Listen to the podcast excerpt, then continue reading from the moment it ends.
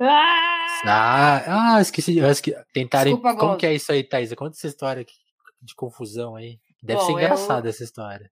Não, pior que não, é apenas uma não. história triste. É, não é nada engraçada, é bem deprimente. Eu fiquei trancada fora de casa porque eu deixei a chave dentro, por dentro da porta, no trinco. E aí, quando você tenta entrar por fora, a chave não abre. E aí eu tive que pagar uma boa grana pro chaveiro. Eu não sei como é que é isso no Brasil, mas aqui eles exploram completamente, ainda mais fim de semana. Ah, deve ser igual, né? Porque eles sabem que você não tem opção, é uma emergência. O que, que você vai fazer? Eu tava de short, eu saí para tirar o lixo. Enfim, fiquei trancada em casa, fiquei trancada fora de casa e aí não consegui entrar, e por isso que a gente chegou atrasado. Então, desculpa aí, galera. Apesar de que você não falou o horário também, né? Então, não sei. É, não. Até ficou salvo o horário lá no YouTube, mas a gente podia. Eu, eu modifiquei lá e ficou tudo certo. Thaisa, vamos lá então começar aqui esses telefonemas e se apresenta aí. Quem, quem é você? E Bom, é... o que você faz, onde você tá, né? Porque você, a gente tá num fuso horário aí muito, muito legal aí. Tá, eu. Bom, obrigada pelo convite, primeira coisa. É, eu não costumo participar muito em live, mas é legal isso, né? Pandemia e tal. Não tenho muita vida social. Nenhum de pois nós é. tem. Eu sou Thaisa, eu sou jornalista. Eu sou jornalista há uns 10 anos, mais ou menos. Me formei em Salvador, na, no grande, na grande Universidade Jorge Amado. E. Desculpa, né? Assim, enfim, qualquer coisa. E depois eu fui para São Paulo, trabalhei um tempo no Estadão, é, e aí depois eu fiquei um tempo de frila, teve um passaralho, saí, fiquei um tempo de frila, e depois eu acabei conseguindo esse emprego de editora de Brasil no Global Voices, que é esse site de alternativo mídia independente. A gente pode falar um pouco mais dele mais para frente, se você Sim. quiser. É, isso foi em 2014 e acabei crescendo no Global Voices. Em 2017 comecei a pegar também países lusófonos, né, Angola, mas praticamente só Angola e Moçambique, às vezes Timor. É, e em 2018 eu virei news editor, que eu virei tipo, meio que a editora principal do site. E eu tô Legal. fazendo isso desde então. É, e é isso, fiz, um, fiz uns frilas aí na vida. Morei um tempo em Londres, que eu fiz faculdade, fiz pós-graduação lá fui, fui algumas vezes para as Filipinas, é, pra, fiz algumas frilas lá e trabalhei um tempo no Camboja, no Cambodia Daily, que é um jornal que não existe, é, existe só online, não, não circula mais impresso, mas quando eu estava lá circulava impresso em inglês. E foi, foi pouco tempo, foi tipo seis meses, menos de seis meses que eu fiquei lá, em Entendi. 2015. Entendi. No, no, no Estadão, qual, no Estadão, qual foi o seu passaralho? Porque eu, eu tenho o meu de 2013. qual Esse foi o seu? 2013, você estava lá em 2013? Tava, tava. Então, quando você, qual editoria você trabalhava? Eu trabalhava tava no Paladar. Ah, ok. Nem tava tão Será longe que... de mim. Na baia, é. Nas baias. Eu tava Paladar. Eu, eu era lembro, de comida. Mas eu não lembro. mas foi, foi aquele do começo do ano, aquele grandão? Não, final, final. Foi no final. Ah, entendi. Entendi. Aí, como você estava falando, né? Você, acho que você nunca deu muita entrevista, né? Mas eu encontrei um texto seu, até, eu já, já, já te adiantei, né? Que eu ia te confrontar com esse texto. Com a jovem Thaís ali de 24 anos que passou num programa de jovens jornalistas. E aí, e aí tem um texto que você escreveu que você fala assim, não é que escolhe essa profissão porque gosta muito das possibilidades que ela apresenta, mas não, não tem muito amor por ela. Isso se realizou? Eu falei isso? Caralho, eu não acredito. Eu não acredito que esse texto tá online. Puta merda, Não cola esse link aí, não, velho. Pelo amor não, de Deus. Que... Bom, se você quiser achar, acha, né? Vai fazer o quê? Mas. Ah, não, cara, assim. Tem que ter bom de é Google pra achar isso. Ah, é? É um programa que a, embaixada, que, a, que o Ministério das Relações Exteriores da Finlândia tem é, eles sempre eles chamam um grupo, um jornalista por país. É, quando eu estava fazendo era até 25 anos e era todo ano, acho que agora mudou um pouco, é, até 30, e a cada dois anos ou três anos, algo assim. É, foi maravilhoso, foi incrível. Um mês com tudo pago na Finlândia, fiz vários amigos. É uma viagem um pouco de imprensa, o objetivo deles é é mostrar um pouco a Finlândia é um país super desenvolvido, as coisas funcionam, perfeito, etc. Só que ninguém fala da Finlândia, ninguém tá nem aí pra Finlândia, sacou? E aí eles querem, e aí eles querem mostrar um pouco, sabe? Notem tipo, a assim, gente. É, notem a gente, sabe? Um pouco de relações públicas, assim, de, de governo, né? e pegam os jornalistas bem novinhos para ser uma experiência super marcante, gente que nunca viajou muito e tal, né, tá começando ainda na carreira. É, e foi incrível, foi, fui selecionada, é, não sei como, mas eu fui. e foi ótimo, ainda tenho é, vários amigos daquela época. É, e, e sim, aí eles pedem para você escrever um texto. É uma coisa que eu lembro, eles pediram para escrever um texto sobre mim, né, para eles colocarem no site. E eu não sabia que tinha que ser em primeira pessoa. Aí eu achei, pô, vou escrever em terceira pessoa, porque, sei lá, né? Eu, tipo, é, vai aparecendo. Eu não entendi direito, assim, o que, que era pra fazer. direito e. Aí eu, aí eu escrevi em terceira pessoa sobre eu mesma. Isso acho que é a parte mais ridícula, assim, né? Tipo, Mas o que, é... que você falou, a sua pergunta, é que eu. É porque eu não a, amava. Ali no texto você fala, eu, eu não amo essa profissão, mas você olha para as possibilidades dela.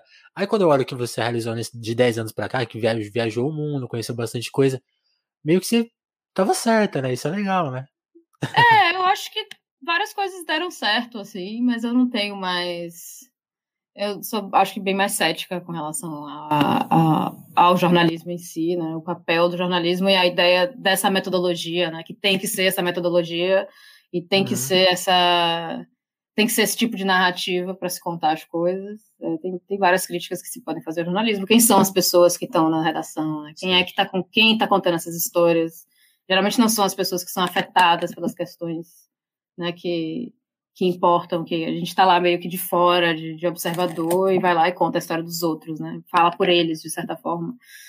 É, eu não tenho mais, acho que, grandes, grandes ilusões, assim, com relação a isso. E também é uma profissão bastante ingrata, como a gente sabe, é mal paga, sabe? Tem um trabalho duro, você está bastante exposto, sabe, ao público, né? Isso causa muito estresse. É muito difícil você separar assim sua, seu, sua profissão da sua vida pessoal, porque você está exposto para o público, você é responsável, você é accountable, para usar um termo em inglês foi mal, é, você é accountable ao público, né? Não é só seu chefe. Então isso acaba sendo bastante complicado. Então é, eu, eu acabo às vezes fazendo outras coisas, tradução, frila de, sabe, assessoria e tal. Já, já fiz, como todos nós, e a gente sabe disso, todos nós já fizemos ah, muita sim, coisa. Pegar coisa assim, além das coisas que são legais, sabe? De compartilhar na timeline e tal.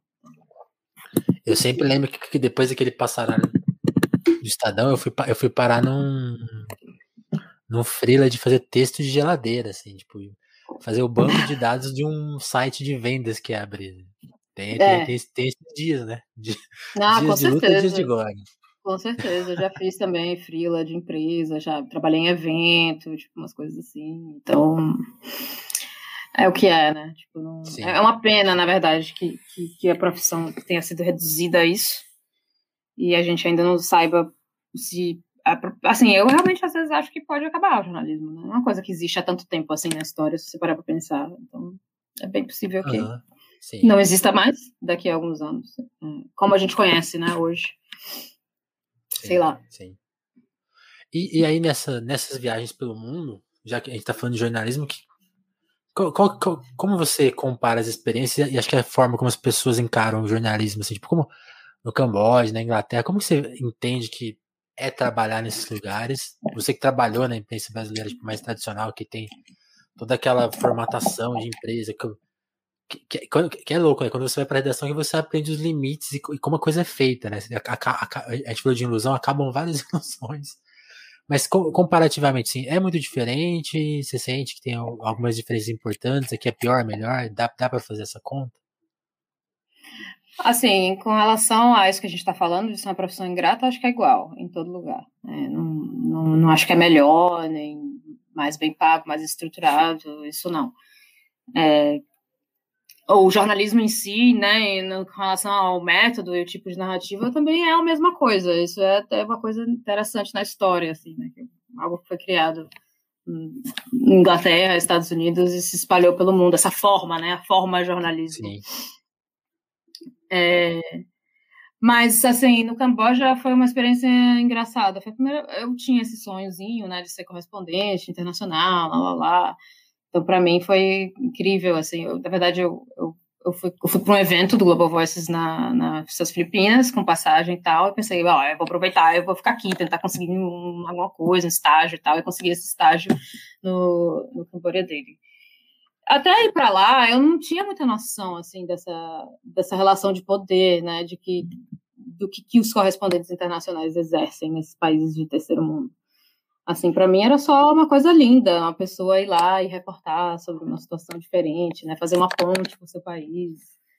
E isso foi um pouco chocante, né, de chegar lá, que é um país bastante diferente do Brasil, uma história muito diferente, que passou por vários regimes, passou por um regime comunista, passou por um genocídio muito recente, nos anos 70, é, e depois uma outra guerra civil, até os anos início dos acho, nos anos 90, desculpa se eu estou errada, vejo no Wikipedia.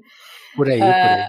Por aí, e então eles é um país que estava se reconstruindo, assim, né? Quase um contexto um pouco pós-guerra, então é, tinha muita muita agência internacional, tinha muita ONU, sabe? Muita, muita tinha esse, esse, jogo, o jornal, esse jornal que eu trabalhava, foi um jornal criado nesse contexto, assim, que país está se reconstruindo democraticamente, então vamos lá fundar um jornal, sabe, tipo, né, que é uma instituição importante de uma democracia, um novo Estado.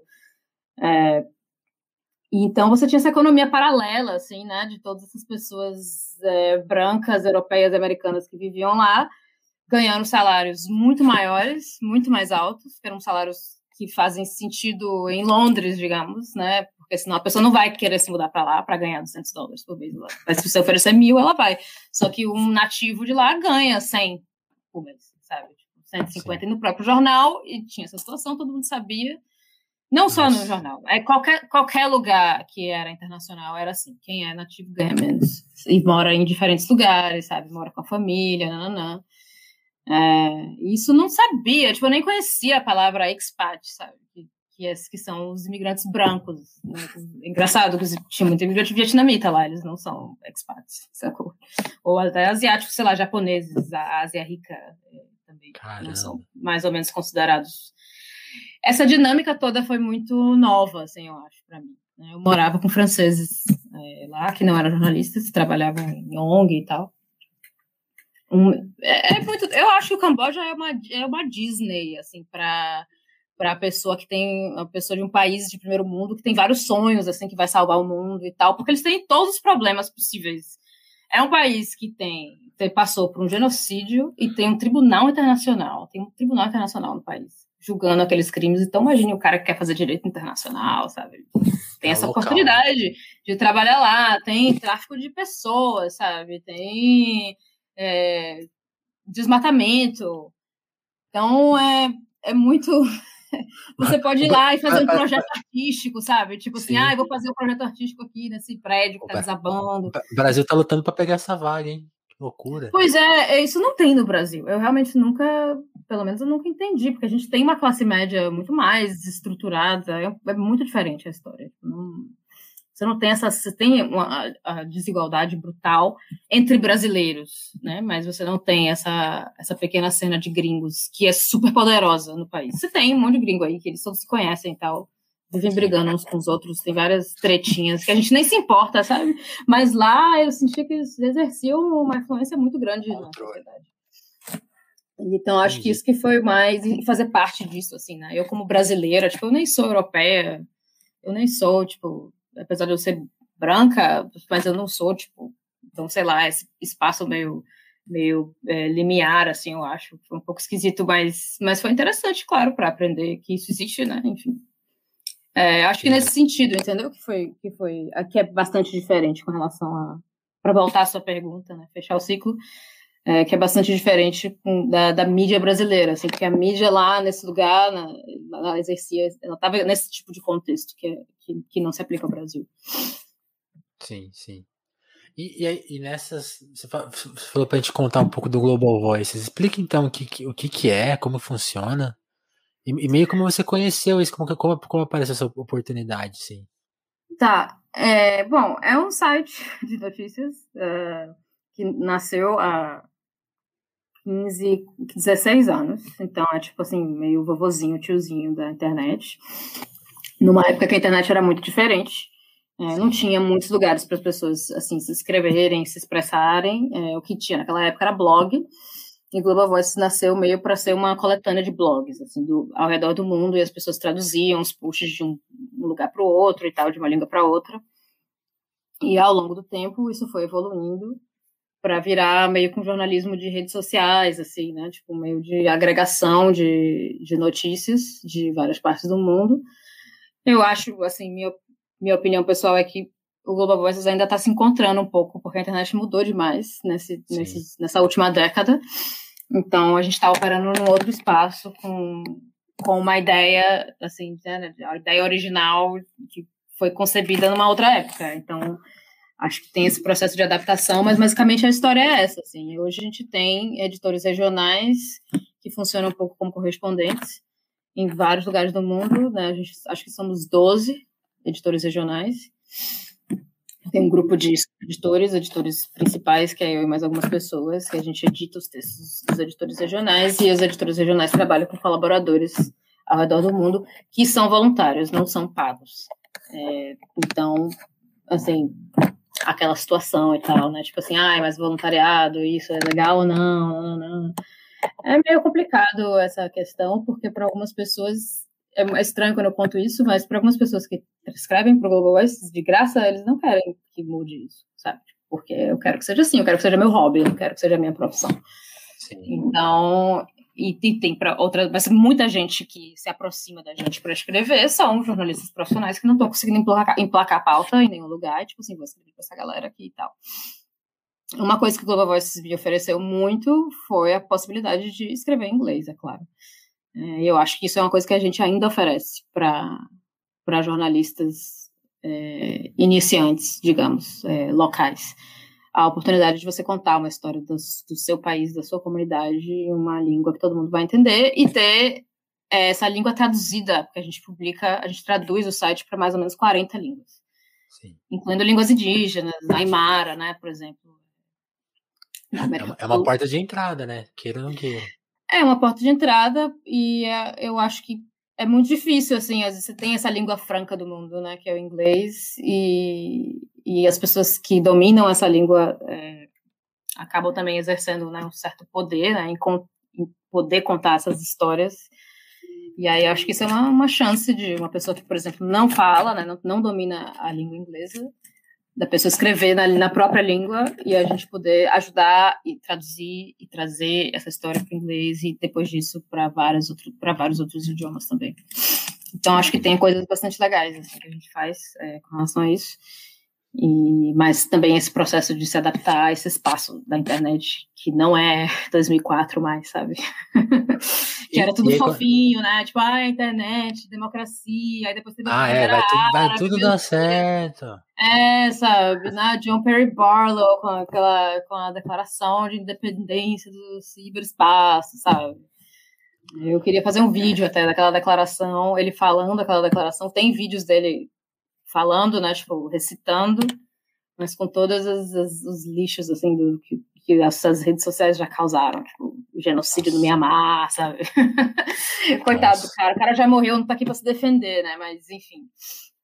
É, acho que é isso, assim, essa, essa, realmente, né, a internet, quando ela nasceu, tipo, chegou, né, foi, se, se expandiu, se massificou, a gente tinha essa, existia esse sonho da geração X, a geração antes da nossa, de que a internet ia trazer democracia para o mundo, para mim isso foi um, um, grande erro, um grande erro de cálculo que essa galera Sim, fez. Calculou quanto era privatizável, né?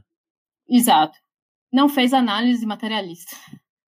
achou, achou que ia resolver. As, é, achou que ia resolver. Mas é sério, eu realmente acho isso. Achou que ia resolver Sim. as justiças do mundo, né? As, porque ah, agora todo mundo pode falar, não é só a mídia, agora todo mundo pode escrever todo mundo pode ter um alcance, né? E achou que isso, a tecnologia ia resolver tipo, o, a disparidade de poder. E não é isso, sabe? Sim. E, isso, isso é, é só um acessório.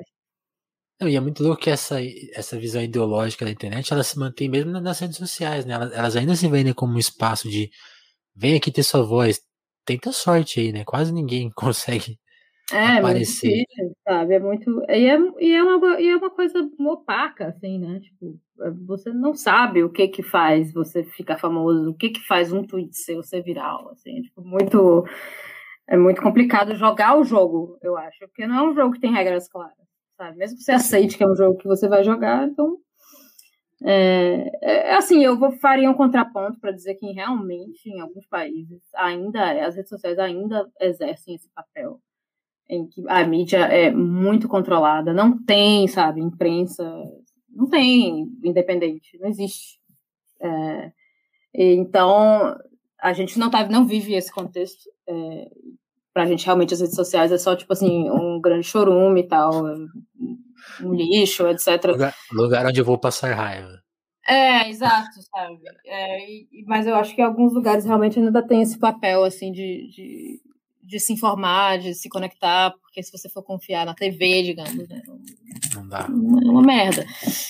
Então, é, mas ao mesmo tempo, acho que as, as pessoas estão muito mais espertas, né, em utilizar as redes sociais para ter seus próprios ganhos, mesmo que seja por mal, digamos. e é o caso do Mianmar, acho que é muito é, emblemático, assim, disso, né, que é esse discurso de ódio com relação aos, aos muçulmanos, do Rohingya, se espalhou demais, assim, de forma totalmente descontrolada e muito endossado por agentes de Estado, pelo, pelo, pelo exército, é, e o Facebook na época não fazia, não tinha nem moderador que falava, sabe, por mês, né? Depois, depois da minha marca, eles começaram a prestar atenção nisso, foi tipo um ponto bastante de virada, assim, eu acho, pro, pro Facebook. É, então, assim, é, é, uma coisa que as pessoas aprendem, as, as, o governo aprende a usar, sabe? Tipo, partidos aprendem a usar a internet. É, então, não é só assim um grande, uma grande combustão espontânea, sabe, dos cidadãos e tal. É. Não é bem isso, é uma ferramenta bem manipulável, então. Esse é o é. problema, eu acho. E, e, aí acho que isso se conecta com o assunto que.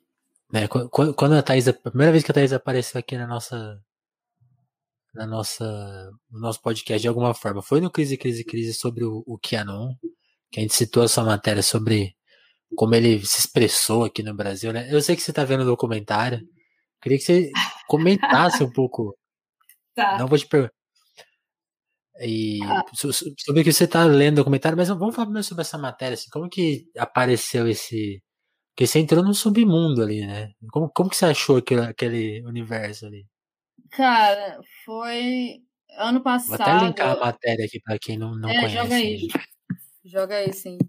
É, ano passado, no Global Voices, eu estava trabalhando num projeto assim, meio de monitoria de redes sociais, né? Em pandemia e tal. Ah. De desinformação de saúde. É, e aí a gente tinha, teve, o Facebook estava financiando esse projeto, a gente tinha acesso àquela ferramenta CrowdTangle, é, que, que muita, muita marketing, essas coisas, é uma ferramenta deles de busca que tem uma, faz, consegue fazer uma busca mais refinada do que só no search do Facebook normal. Que é péssimo, né? Horrível, é. Mas o CrowdTangle é incrível. Eu não sei porque devia ser aberto para todo mundo, assim, é muito legal.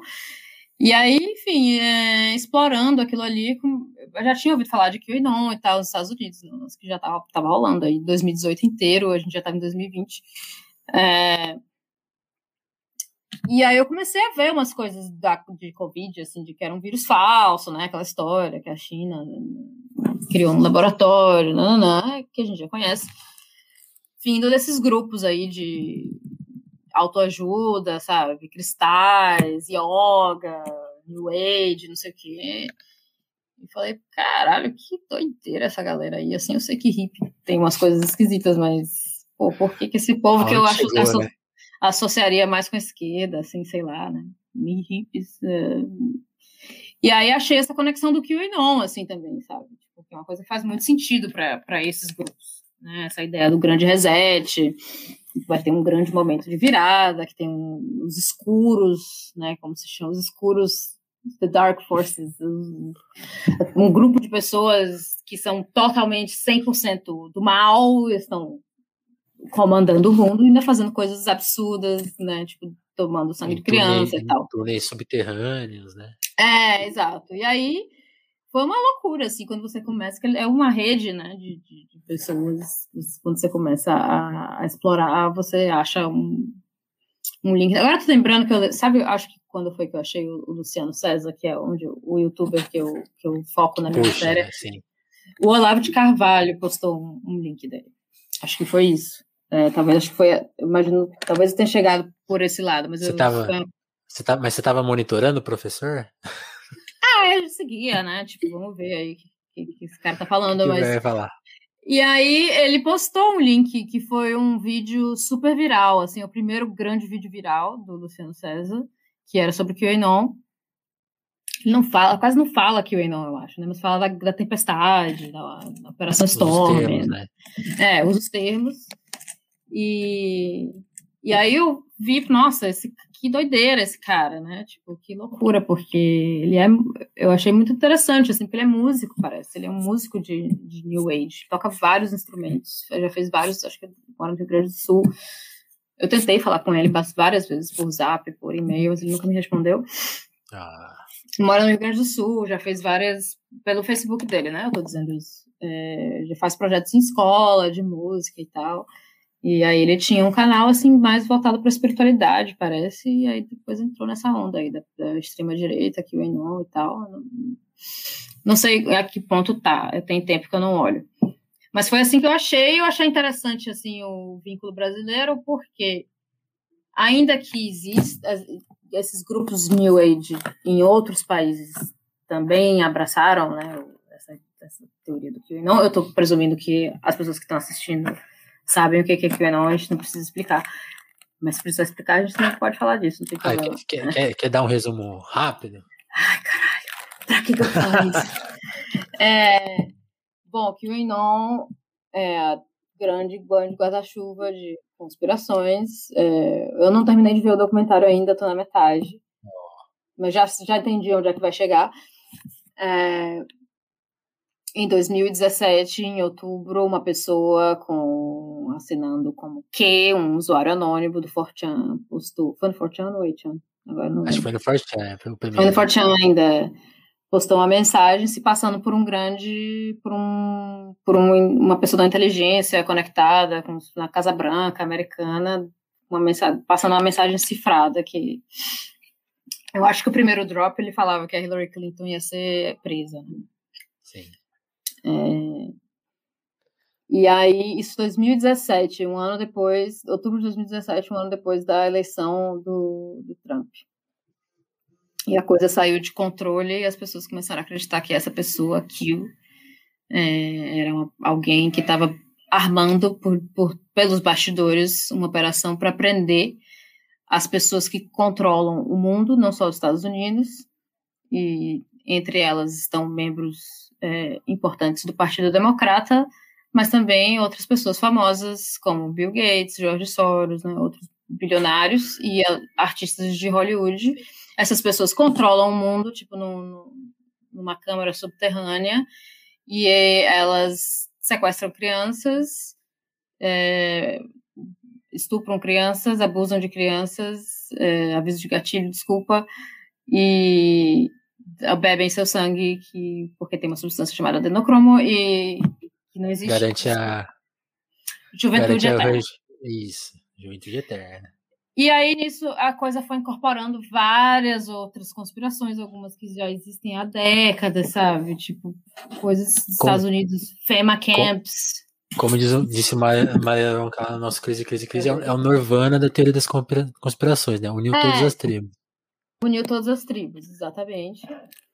E a coisa foi saiu do, do dos chans, é, entrou muito na, nas redes sociais mainstream, uh, no Reddit, depois o Reddit baniu, mas Facebook, Twitter, criou criou toda uma grande comunidade global de, de seguidores do Kill, que são os anônimos Kill e não, anônimos que seguem o Kill. E e essas criou influencers, sabe? Tipo, pessoas com diferentes alcances. E, e é, eu acho que é muito doido porque é, é, um, é tipo um jogo, assim, né? Tipo, as coisas Sim. acontecem, as notícias são reportadas e as pessoas tentam tirar cifras, né, interpretações e tal. É tipo você ler um livro de fantasia, sei lá, e tentar tirar teorias, assim, é, daquilo ali. É muito parecido, sei lá, quando Game of Thrones estava bombando. É, tem um site muito antigo, desde os anos 90, westeros.org, eu acho que é, é, é um fórum. É um site de fã e tem um fórum que as pessoas ficam discutindo teorias do livro na época que a série estava passando, que eu também li os livros, eu acompanhava bastante, porque eu adorava ver as teorias mais malucas para explicar os acontecimentos, que é um livro enorme, muito épico. E é bem isso, assim, acho que isso se aplica a vários fandoms e eu não, li ele Harry Potter, mas poderia se aplicar isso também, gente que tenta desvendar coisas né? ficcionais, só que é realidade, entendeu? Isso que é muito doido. Não sei se essa explicação foi boa. Acho não, que não, foi... mas Voltando não, foi a. Foi boa, foi boa porque você tocou nessa parte que eu acho mais interessante do Kill, que não é só ele existir lá, né? não é só o.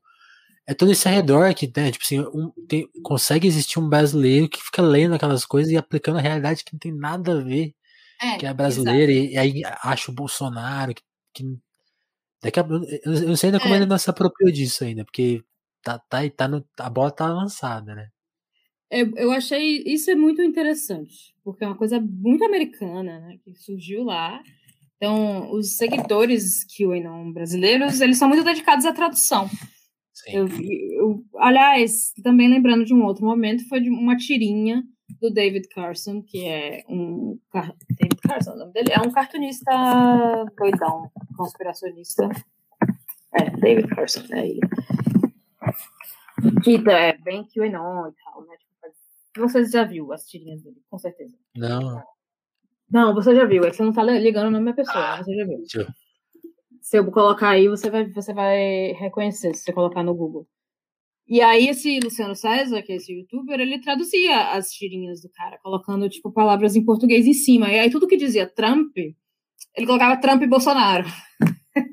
tudo que falava o presidente, Aí ele colocava os presidentes no plural, sabe? Porque é, e é a prova, é a prova de que a, teo, de que a, a teoria, né, esse nirvana de, de, de, teorias é totalmente maleável, é uma malha que serve em qualquer um. Então, ainda que o Brasil tenha várias coisas muito parecidas com os Estados Unidos, então talvez realmente é um contexto que, que, foi um terreno fértil, né? Acho que eu falo isso na matéria, um terreno fértil para isso chegar e, e encontrar assim seguidor. É, e aí, e, enfim, eu.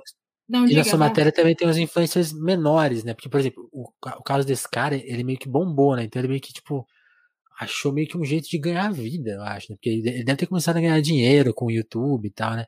Mas tem com gente, você achou, você achou uma, uma, dupla de senhoras, né? Qual, qual é a história delas? É, eu tentei entrevistar a gente, né? Da, que tava nesse rolê, assim, do New Age, espiritismo, espiritualismo e e QAnon. E tem várias pessoas, claro, porque é isso, é uma, é uma comunidade de criadores.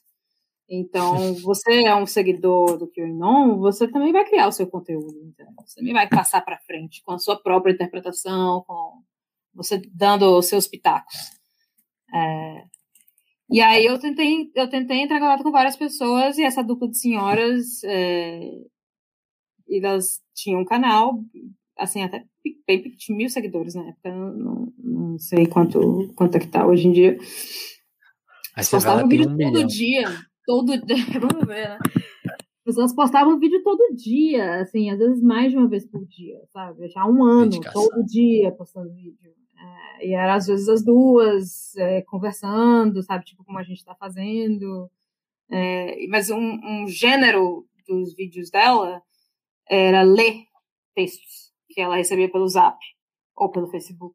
Só recitar o texto. Era um, uma boa parte dos vídeos era isso.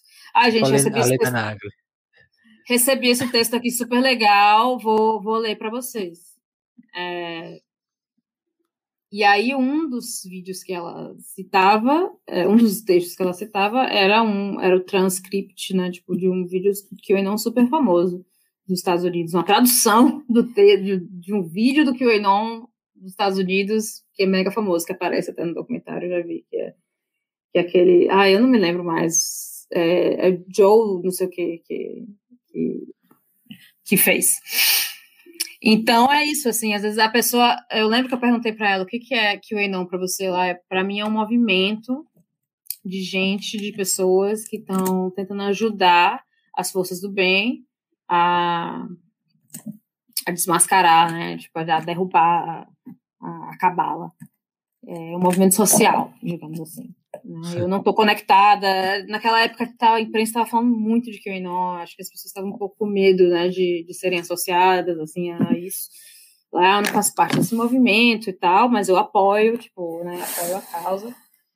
É, e é, era isso, era, era é muito louco, né? Porque é isso, é uma comunidade, é como é como o New Age funciona. Tipo, e foi muito interessante para mim entrevistar aquele acadêmico que eu também cito na matéria, o Vitor porque ele já pesquisa essa, esse pessoal há muito, muito tempo, né? E o New Age é isso, assim, você faz um curso de xamanismo, você vai dar o seu curso depois, sabe? Tipo, não é, não, não tem universidade, entendeu? Você vai lá e vai numa né? seita, é, você vai numa seita lá e você não gosta, sabe? Muito, aí você cria a sua própria. E não, chama seus amigos. É, entendeu? E assim a coisa vai. É, é, é, é uma, é, é, uma comunidade de expressão, digamos assim. Né? Então, e o QA não é isso também, acho que por isso que casou bem com esse, com esse pessoal. Sim, né? Junta um monte de coisa, né? Tipo assim, capitalismo tardio, gente sem emprego, gente sem precisando de um afeto, de um trabalho é. alternativo. Vira é. youtuber e faz uma comunidade. Exato, e essa pessoa que eu entrevistei, ela, assim, ela me contou várias coisas da vida dela e tal. Ela teve uma vida difícil, como muita gente, né, no Brasil. Teve uma pessoa uma trabalhadora, sabe? Não teve uma vida fácil, de privilégio, nem nada disso. E encontrou na, na religião, nessa, nessas religiões alternativas, é, um conforto, entendeu? E, e aí ela já era, né? Já fazia parte desse negócio de floral, de astaxirana, nananã.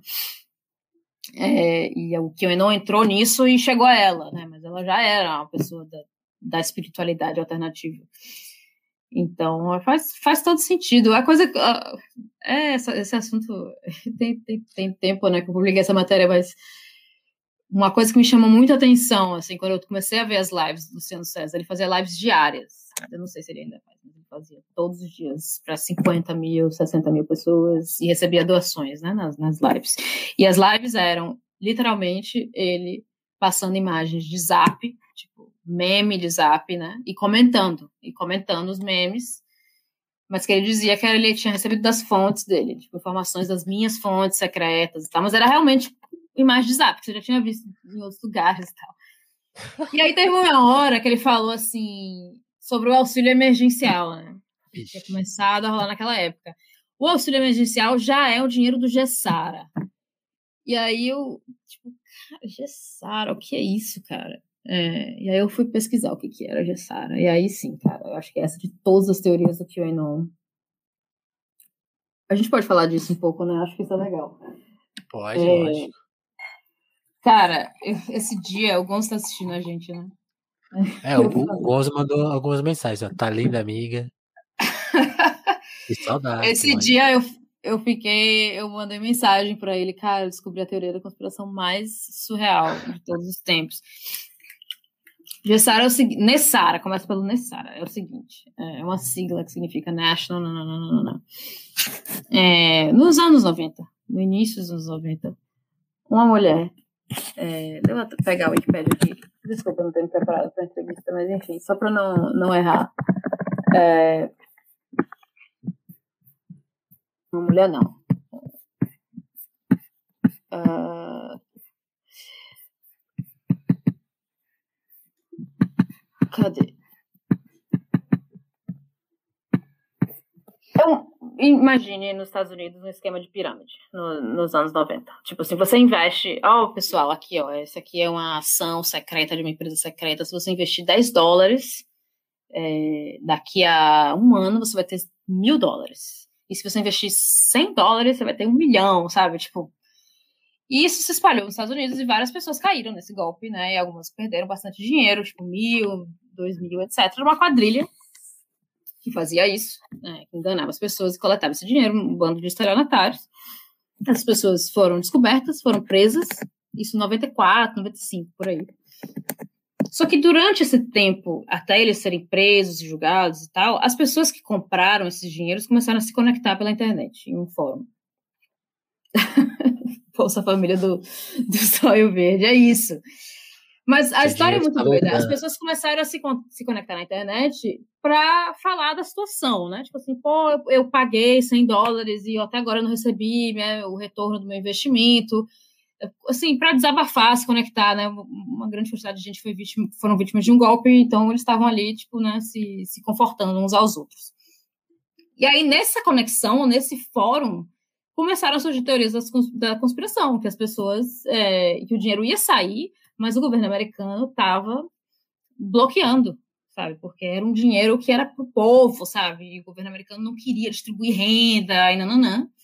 Isso surgiu assim um pouco espontaneamente. E mas uma mulher que depois que ela tinha um nickname chamado Dove of Oneness, ela abraçou de uma maneira bastante intensa isso aí e começou a falar muito, tipo assim, não, eu sei porque eu tenho fontes, eu conheço, eu investi meu dinheiro, mas vai sair, galera, o dinheiro, o retorno vai sair, vocês têm que ter fé, sabe? E aí a polícia prendeu os estelionatários é, e entrou em contato com as vítimas para dizer, olha, é, então, essa galera roubou, era um golpe, você, mas você pode receber de volta o seu dinheiro, mas você precisa entrar com uma ação na justiça, você precisa fazer esses, esses processos. E muita gente se recusou a fazer isso. Disse, não, porque você está mentindo, você está comprado, você é um policial comprado pelo governo americano, e eu vou receber meu dinheiro, porque você está por fora do que está acontecendo, entendeu? Isso tudo nos anos 90 sabe? E aí essa mulher, Dova Vanas, começou a, ela assim, mudou para um outro fórum, criou basicamente uma seita em torno dela. E aí por que Nessara, por que Gessara, né? É, paralelamente a isso, um professor, sei lá de onde, dos Estados Unidos, uma pessoa que não tem nada a ver com essa história, nada. Ele mandou um projeto de lei para os Estados Unidos para trocar o padrão, para mudar o padrão ouro, tipo uma coisa econômica, não sei direito. E e aí, essa mandou para o Congresso, o Congresso ninguém, nenhum, nenhum deputado nunca nem se interessou, mas ele publicou no blog dele. Tipo assim, ah, é aqui, ó, a lei que eu mandei para lá, acho que vai resolver todos os problemas dos Estados Unidos e a população vai ficar muito rica, se isso aqui for passar, virar lei. E aí essa Dova Planas encontrou isso no blog. Tudo isso nos anos 90, tá, gente? encontrou isso e falou aqui, galera, essa lei aqui que vai trazer o dinheiro pra gente. Essa lei aqui, ela já foi passada uma sessão secreta do Congresso. E só que a mídia não está deixando, tipo, né, ela se concretizar e as autoridades. Então a gente tem que lutar por isso. E aí por isso que acabou juntando, né? Nessara e Gessara foi a evolução, porque Nessara significa national, aí Gessara é global, né? É, tá tem. Não, é, durou anos isso aí, né? Tipo, essa, essa mulher, Dova Vonas, ela já morreu, ela não está mais viva. Só que essa conspiração, ela continua existindo, já tem 30 anos. Ela, ela é uma conspiração que surgiu na internet, nos, anos, nos primórdios da internet. E ela continua aí, né, tipo, se reinventando e sendo reciclada, e ela foi abraçada pelo pessoal do QAnon. É, e isso é muito doido, assim, acho que essa é a nova iteração, né, do, do, do Gessara. Aí eu vi o Luciano César falando o, o dinheiro do Chegou auxílio emergencial é o dinheiro do Gessara. Eu, tipo, caraca, quando eu entendi o que, que era, tipo, uma teoria, uma maluquice, tipo, que aconteceu em 93, 94, em 2020, tava esse youtuber de Caxias do Sul falando para 60 mil pessoas que o dinheiro do auxílio emergencial no Brasil, que é um outro país, vinha disso, entendeu? E é isso, esse tipo de loucura que só. só Não, me só explica, Tess, como, como um país quebrado arrumou tanto dinheiro, só pode ser. É muito doido, né, cara? É muito doido. É muito surreal. E. Mas é, tipo, então, é, para mim essa teoria é muito doida, porque são pessoas. Pessoas que estão. É isso, capitalismo tardio, sabe? As pessoas estão afogadas em, em dívidas. Elas precisam acreditar em uma solução que é totalmente surreal pra gente, totalmente não, tem, não faz o menor sentido, mas é isso, é mais fácil imaginar essas coisas do que imaginar o fim do sistema, sabe? É mais fácil imaginar que existe o Gessara do que imaginar que, o fim do capitalismo. Então, é, é mais fácil é imaginar isso. o fim do mundo, é mais fácil imaginar o fim do mundo muito louco, né? muito que vai, vai acontecer. É mais fácil imaginar o Astachiran, é mais fácil imaginar, tipo, né, a galáxia, os caras, os pleiadianos vão salvar a gente do que imaginar o fim do capitalismo. Né? Acho que essa é a prova disso aí. Uma, uma, uma, teoria que a pessoa que inventou morreu já, tipo, essa, essa é a dimensão do tempo, sabe? E a teoria tá viva por causa da internet.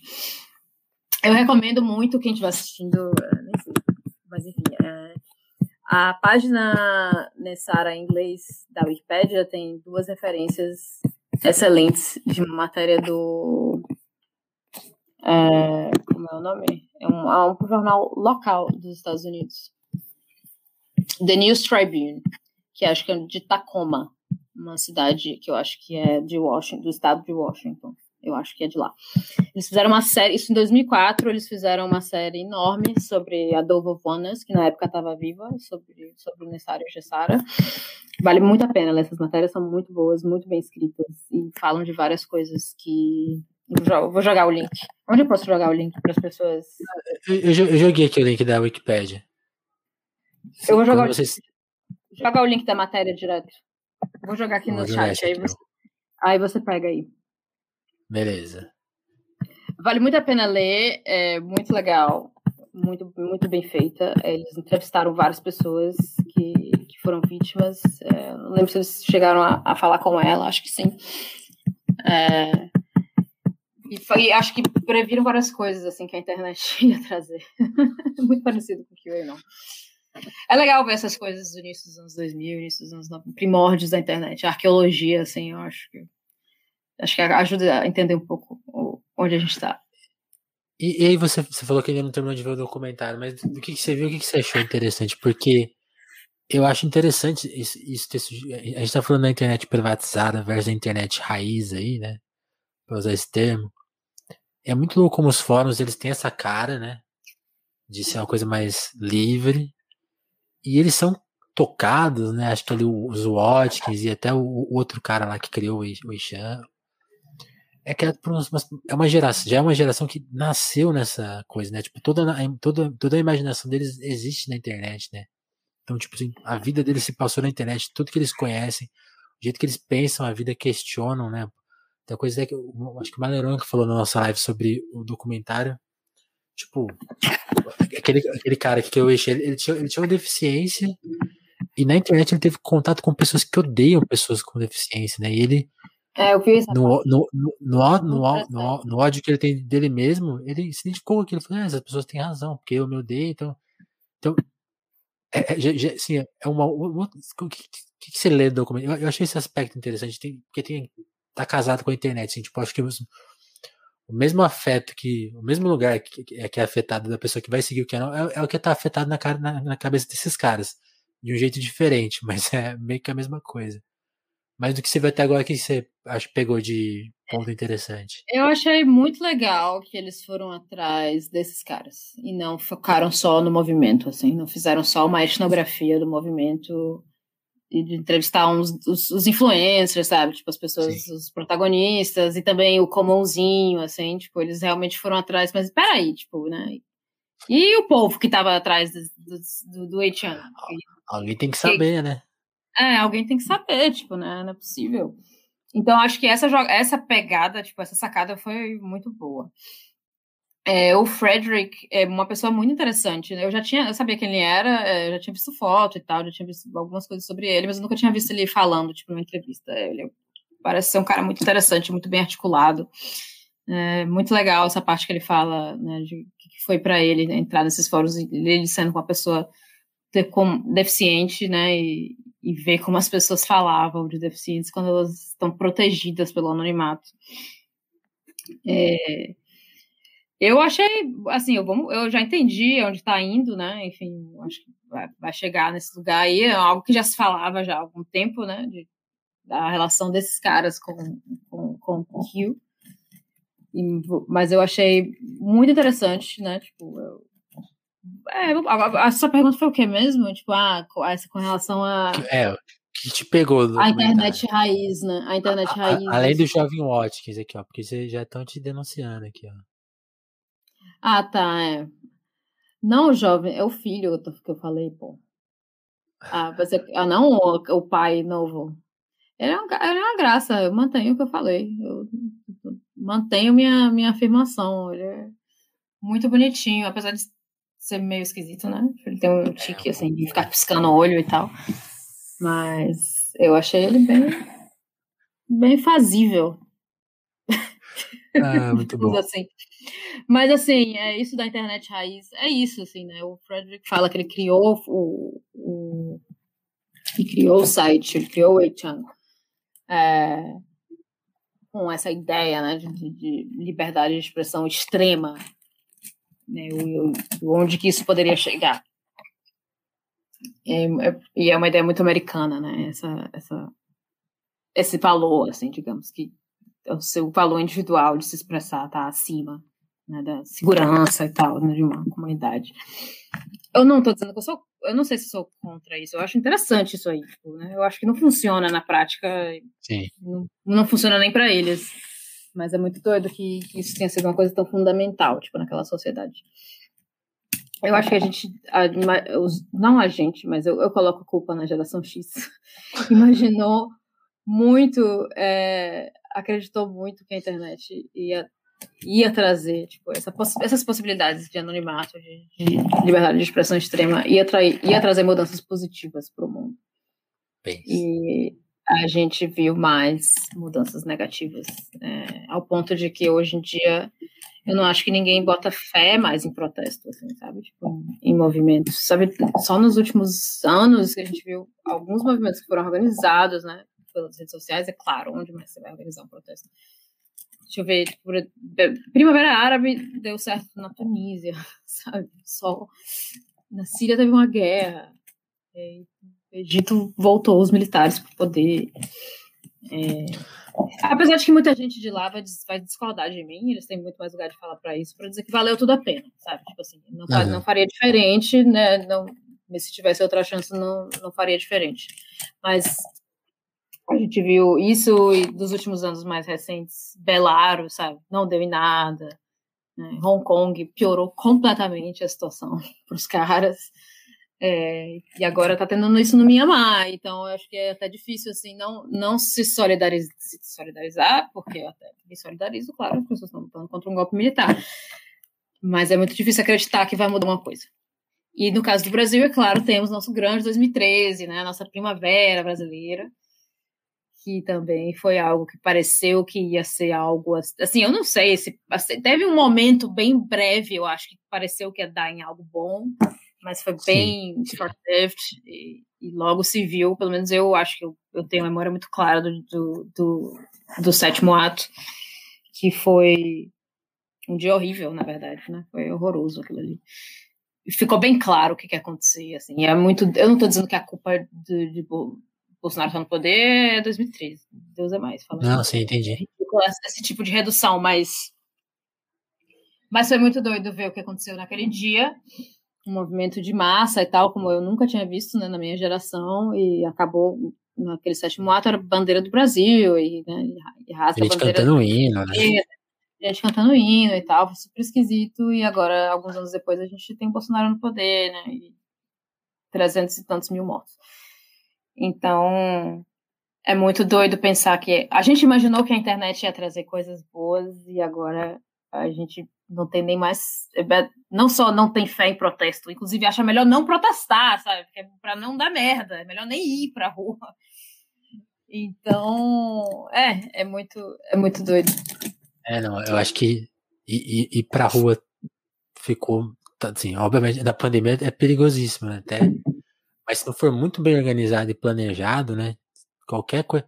Porque é isso, né? O, o MPL tinha um objetivo, né? Depois que quando ficou grande, e eu tava até. E aproveitar que o Gonzo tá aí, eu, a gente tá pensando, tá ouvindo de novo aquele papo com o Linares, e, e eles têm essa avaliação, né?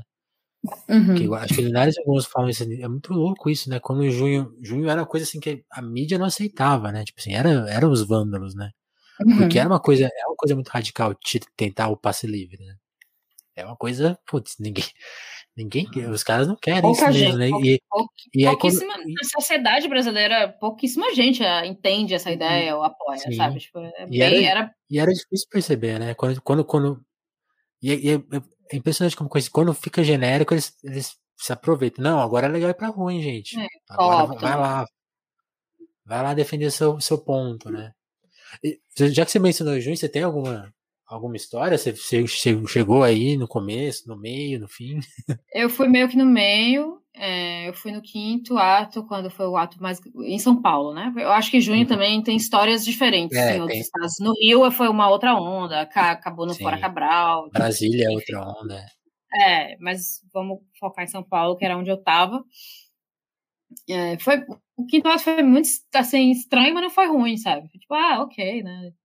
pessoal. E o famoso ato sem polícia, né? Misteriosamente. É, não teve polícia, exato. Foi, se espalhou, uma, uma parte foi para Ponte Estaiada, outra parte foi para Paulista.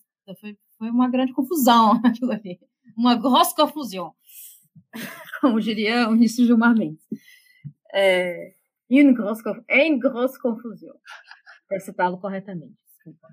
Por favor. Ministro Gilmar. Senão ele processa é, a gente. Senão ele processa a gente. É, mas no sétimo ato foi muito engraçado, porque eu fui com outra pessoa e a gente teve avaliações bem diferentes, assim, né? Porque eu fiquei muito assustada com o que eu vi.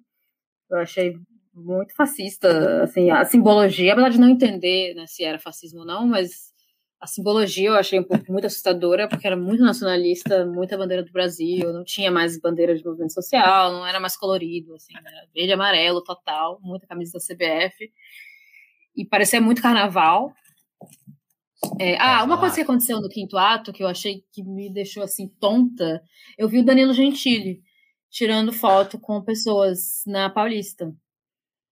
Caramba. Assim, ele tava, ele tava é, acho que ele subiu tipo em um banquinho. O nosso assim, próximo presidente. Pois é. E aí eu fiquei olhando assim, nossa, o que esse cara tá fazendo aqui? Ele já era uma voz conservadora naquela época, sabe? Tipo, já era uma, uhum. uma pessoa de direita, tipo assim, que doido, né? Por que, que tá aqui? Por que, que as pessoas estão tirando foto com ele? Mas eu não entendo, não elaborei assim muito nisso. E aí no sétimo ato eu fui com outra do, pessoa do, e a gente. Que... Diga. Que, que você falou? Não, desculpa te cortar. Aqui. É você falou, você falou do quinto ato, eu lembrei de uma história minha do quinto ato, que era, a gente tava em algum lugar ali de. Pouco depois que saiu, eu lembro que nessa. Tinha uma, teve, uma, teve uma, algum momento que ficou numas ruas muito acho que indo ali pra, pra estaiada ali, né? Eu lembro, que, eu lembro que era uma rua muito pequena, assim, aí naquele momento, assim, teve um corinho. Dilma vai tomar no cu, Haddad vai tomar no cu, né? E aí, um, na minha turma ali, os caras começaram a puxar um, um Alckmin vai tomar no cu. Não durou uns 20 segundos, assim, não conseguimos levantar. Aí, aí a gente se olhou assim e falou, caralho. É, porra. Que ambiente é esse, né? É. É, é totalmente fora PT só.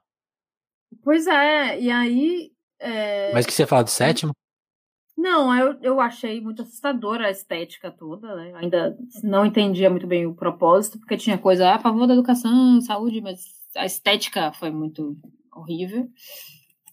Uma outra pessoa que estava comigo teve uma interpretação diferente. Lá já, ah, não, mas isso aqui as pessoas estão dizendo que não se sentem representadas, aquela coisa não doesn't represent me, sabe? Do Occupy, assim, que, que acho que fora todos. um pouco em 2013. é, fora todos, exato.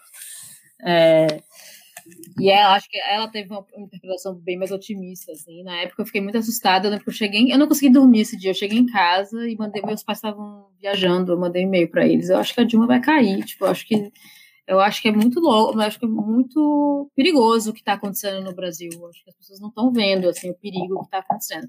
Mas logo você já viu nas redes sociais várias pessoas já estavam falando que né, ó, a, a, coisa mudou, sabe? A mídia está apoiando. É, é, é, você podia fazer uma live aí sobre 2013. Eu queria entender mais. Uma coisa que eu tenho curiosidade é entender as, as gerações mais novas, assim, que não que são, que tem, sei lá, 20 anos hoje, por exemplo. Que estão saindo da escola hoje, tipo, como é a relação Sim. delas com 2013. Porque pra gente, a gente era jovem, né, na época, já meio adulto. É uma coisa, assim, então eu tenho um pouco de curiosidade para saber como seria, assim, pra, pra geração Z, né, digamos. Gente que em 2013 tinha 13 anos, por exemplo. É, Com certeza. Pra gente, é, é tem essa Sim. ideia né, da primavera brasileira. Eu, eu tava até brincando com a Amanda esses dias. Não, foi mal. pode falar. Ah, como a gente, tá com, a gente tá com algum delay que, tá, tá, que, ficou, que ficou mais extenso. Não, mas e, e essa coisa, eu também tenho essa curiosidade, porque pensar essas pessoas que têm 20 anos, que tinham, sei lá, 13 anos na época só, e hoje tem 21, 22 e se formaram, é muito louco isso, né? Porque, eh, por exemplo, eu eu acho que eu já tinha um lado ali em 2013, mas eu não era politizado. Assim, sério. Eu até eu acho que eu tive a mesma sensação que você teve ali, de ver que assim, pô, isso aqui não me agrada, né? Tá, mas, tipo assim, não, não perceber exatamente o que estava acontecendo, né? E, e aí, acho que um, tem, a gente tem, a gente, talvez a gente tenha que entender mesmo, entrevistar essas pessoas que cresceram com a internet, que foram, foram nem politizadas nesse processo, mas foi o primeiro processo político que elas têm alguma lembrança, né? Tipo assim, é, é o que elas é, é. entendem como certo, talvez, ou tipo, ah, mas, é, sei lá, da mesma maneira que muita gente não pensa, imagina, tem, tem o seu fora color na sua cabeça, né? E aí, é, como você tá lembrando, eu, realmente eu tô... teve as ocupações em 2016, mas. E, Exato, e quem é. fez escola particular nessa época? Como será que eles lembram dos atos, né? É, tem uma turma aí, a gente tem que entender essas pessoas, porque o futuro é. É, eu tô tentando, fazendo paralelo não com o Collor, porque realmente o Collor eu não tenho nada, assim, zero, é só dos meus pais. Mas a eleição, quando o Lula foi eleito a primeira vez, é, eu tinha 16. Na primeira eleição do Lula, né? É, e eu, assim, eu tenho lembranças bem vagas dessa época. Não tenho lembranças, assim, de festejos, assim, mas eu era criança, entendeu? É, eu, minha família era petista, petista bem casual, assim, tipo, de votava no PT, mas é, não, nada, não eram mobilizados e, e nem ativistas, mas é, voltando, eu fico pensando se é meio isso, assim, tipo, ah, 2003, aquela coisa que aconteceu lá, eu, enfim, não sei direito que deu merda e tal, não foi legal, mas, enfim, é, eu... O que, que a gente estava falando? Pessoas novas. Pessoas novas. Mas, não, mas eu acho que junho, junho você, falou de, de a gente fazer um podcast sobre junho, eu acho que tem que, tem que fazer mais Teve uma mesa muito boa sobre junho na Flipei, quem quiser procurar, que tem uma casa, tem uma turma nela. E tá, assim, junho sempre vai ser disputado, né? Porque se contar junho do jeito é. certo, é, é uma história legal, né? É, é uma história que vai dar, como o Gonzo lembrou aqui, nas ocupações de 2016. Ela, junho não desembocou só no, nos atos fora Dilma, camisa amarela, xingar Dilma no, na abertura da Copa, né? Deu em coisa boa também. Mas tem que, tem, que, tem, tem que disputar, porque quem, quem vai contar essa história aí que vai acertar é. a medida é, que representou aquilo. Tem essa narrativa super otimista, né? Essa interpretação de da direita, né? Que começou ali a revolução deles, que eles fizeram, e o, o ápice é. da revolução deles foi a eleição em 2018. E tem a, a, a, narrativa ressentida, que eu acho que vem mais da esquerda ligada ao PT, assim, né? De que que em sua, em sua versão mais extrema, tipo, a CIA armou junho, sabe? A CIA armou junho para tirar o PT do poder. Era uma revolução colorida do Brasil. É, aquilo ali. Tipo, não, nunca foi de esquerda desde, desde o início. Sim. E, é, e é, meio que descontar a primeira parte, assim, né? Tipo, como se não tivesse existido, mas existiu. aquilo tá registrado, sabe? Essas duas narrativas dominam, assim, Sim. totalmente. Mas eu acho, eu acho que, tem acho algo a mais. Dominam. E, Sim, e tem a terceira, que é essa, né? Tipo, assim, não, mobilizou um monte de gente para ter um pensamento mais aberto, pensar em, em ocupar a escola, lutar por, por, por, coisas objetivas, né? Tipo, a ocupação de escola é muito isso, tipo, ó, melhorar a escola, a gente tem. A escola é ruim. E, e uma coisa que eu acho linda do. do das ocupações de 2016 é que, assim, quando a gente fala de imaginação, tem todo esse entrave, tipo, ah, tá, que, que escola põe no lugar daí? Eles imaginaram as escolas, né? Fizeram as aulas, colocaram gente para trabalhar, resolveram um monte de coisa de, em, em, votação, tipo assim, imaginativo do que pode ser uma escola. Tem a, tem a motivação de 13 ali, né? E, e realmente, tipo, é, se ler só pela, pela vitória da direita vai estar errado também, é. E, e, e como, ou, ou, como só como uma conspiração de golpear o Brasil. Né? É, eu acho muito louca essa, essa, essa ideia tanque assim, de, de, do Brasil, de que junho foi uma revolução colorida. É isso que eu ia falar, na verdade, que também, como você falou para mim, eu também não era uma pessoa politizada. Eu, a gente, essa época, a minha vida, né, adolescência nos governos do PT, na minha juventude, início dos 20 anos, é meio, era meio com um grande coma, assim, social, mas era um grande coma porque estava tudo indo bem, sabe? As, as coisas estavam indo bem, então eu queria ser... Era um coma coletivaça, né? É, eu queria ser correspondente internacional, sabe? Eu, sabe, via filme, tipo assim, sabe? Queria escrever sobre arte, tipo... Imagina...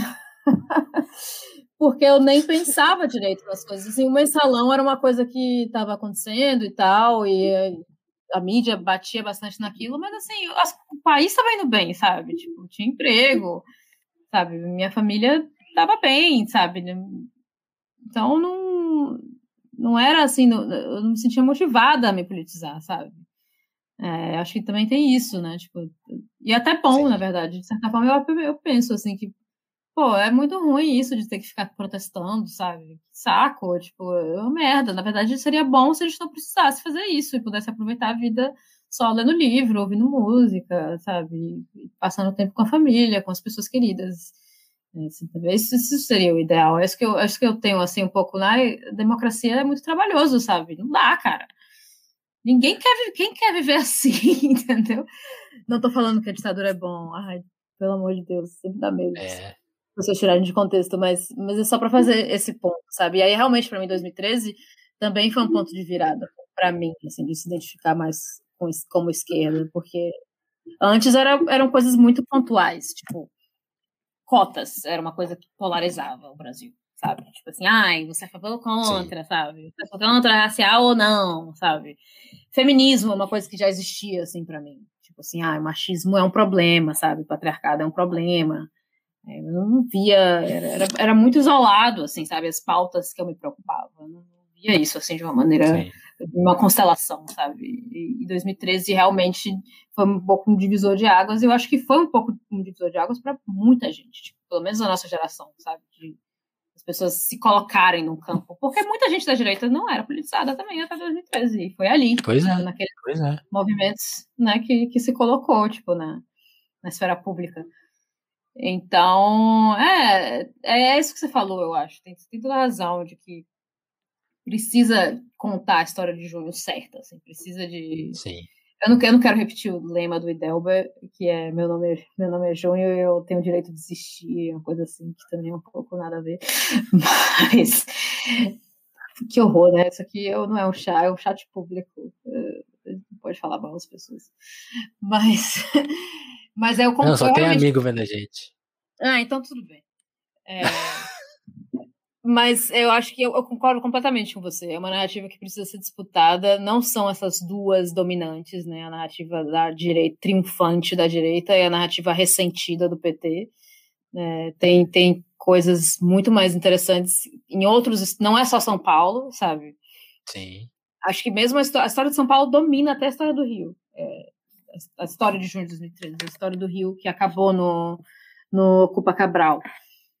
E depois teve a Sininho, sabe? Aí teve aquela capa da Veja. Tipo, a história do Rio é mal, mais mal contada ainda, sabe? E ainda pra gente não falar dos outros estados, né? Das outras capitais. Então, eu concordo. É algo que tem que se disputar, é uma história que tem que contar certo. Porque é uma boa história. É isso. Sim, e, é, e é, acho que é, é um evento impactante da vez, assim. Queira ou não queira. É, é, é, onde é demolido de alguma forma, começa esse processo de demolição, demolição do, da Constituição de 88, né? Da redemocratização do Brasil, né? Tipo, ali se questionou de fato. E por quê, quem ganhou ali, né? Quem foi reformar a democracia, porque eu, eu acredito que o próximo presidente, se quiser governar algum país do, do que restar no Brasil, se tiver eleição e tudo mais, tem que refundar um monte de coisa, porque uhum. tem, tem, que, tem que ser admitido que isso é uma coisa que não está acho que no debate público ainda, porque tanto o Ciro quanto o Lula e todo mundo acredita nas eleições, então você não pode pôr em, em xeque isso ainda, mas o próximo decretar que esse período histórico que a gente viveu, do Temer até aqui, é apócrifo, né? É, é, é fruto de um crime, né? Vai ser, tem, tem, se o próximo aceitar isso, é, vai continuar, vai, vai ter a, a, briga continua, assim, acho que o continente continua Mas você está falando com relação Você tá falando com relação à ditadura é, ou à pandemia? Não entendi. Não, é, não, todo o processo, a partir da, do que o Michel Temer assume. Da, ah, dali até que fato, ó, tudo isso aqui não valeu. Porque é, é, que nem uma ditadura. Entendi, entendi. Sim, porque 2016, sim. a gente tá falando de 2013, mas 2016 é. é. uma história que também precisa. É uma história complicada e que. Sim. Acho que agora com a Vaza Jato e tal, a, a, a dominância né, da, de uma das narrativas é, agora está mais prevalente, digamos assim, né, de que foi um golpe. Sim. Mas demorou muito para chegar nesse. Acho que tem mais consenso hoje em dia, né? De, de, que foi um golpe brando, um golpe parlamentar, mas não foi, foi um golpe militar e tal, né? Mas foi, foi uma, uma, uma, grande maracutaia do Congresso, junto com outras instituições, incluindo a mídia, o judiciário e tal. É, que a gente pode chamar de golpe, a gente pode discutir a semântica, se pode chamar isso de golpe ou não, enfim, é uma discussão. Podemos escolher chamar isso de golpe. É, eu acho que agora tem mais consenso com, com relação a isso. Eu, eu não estou no Brasil, né? Tem, tem um ano que eu não estou no Brasil, então eu acompanho pela internet e tal.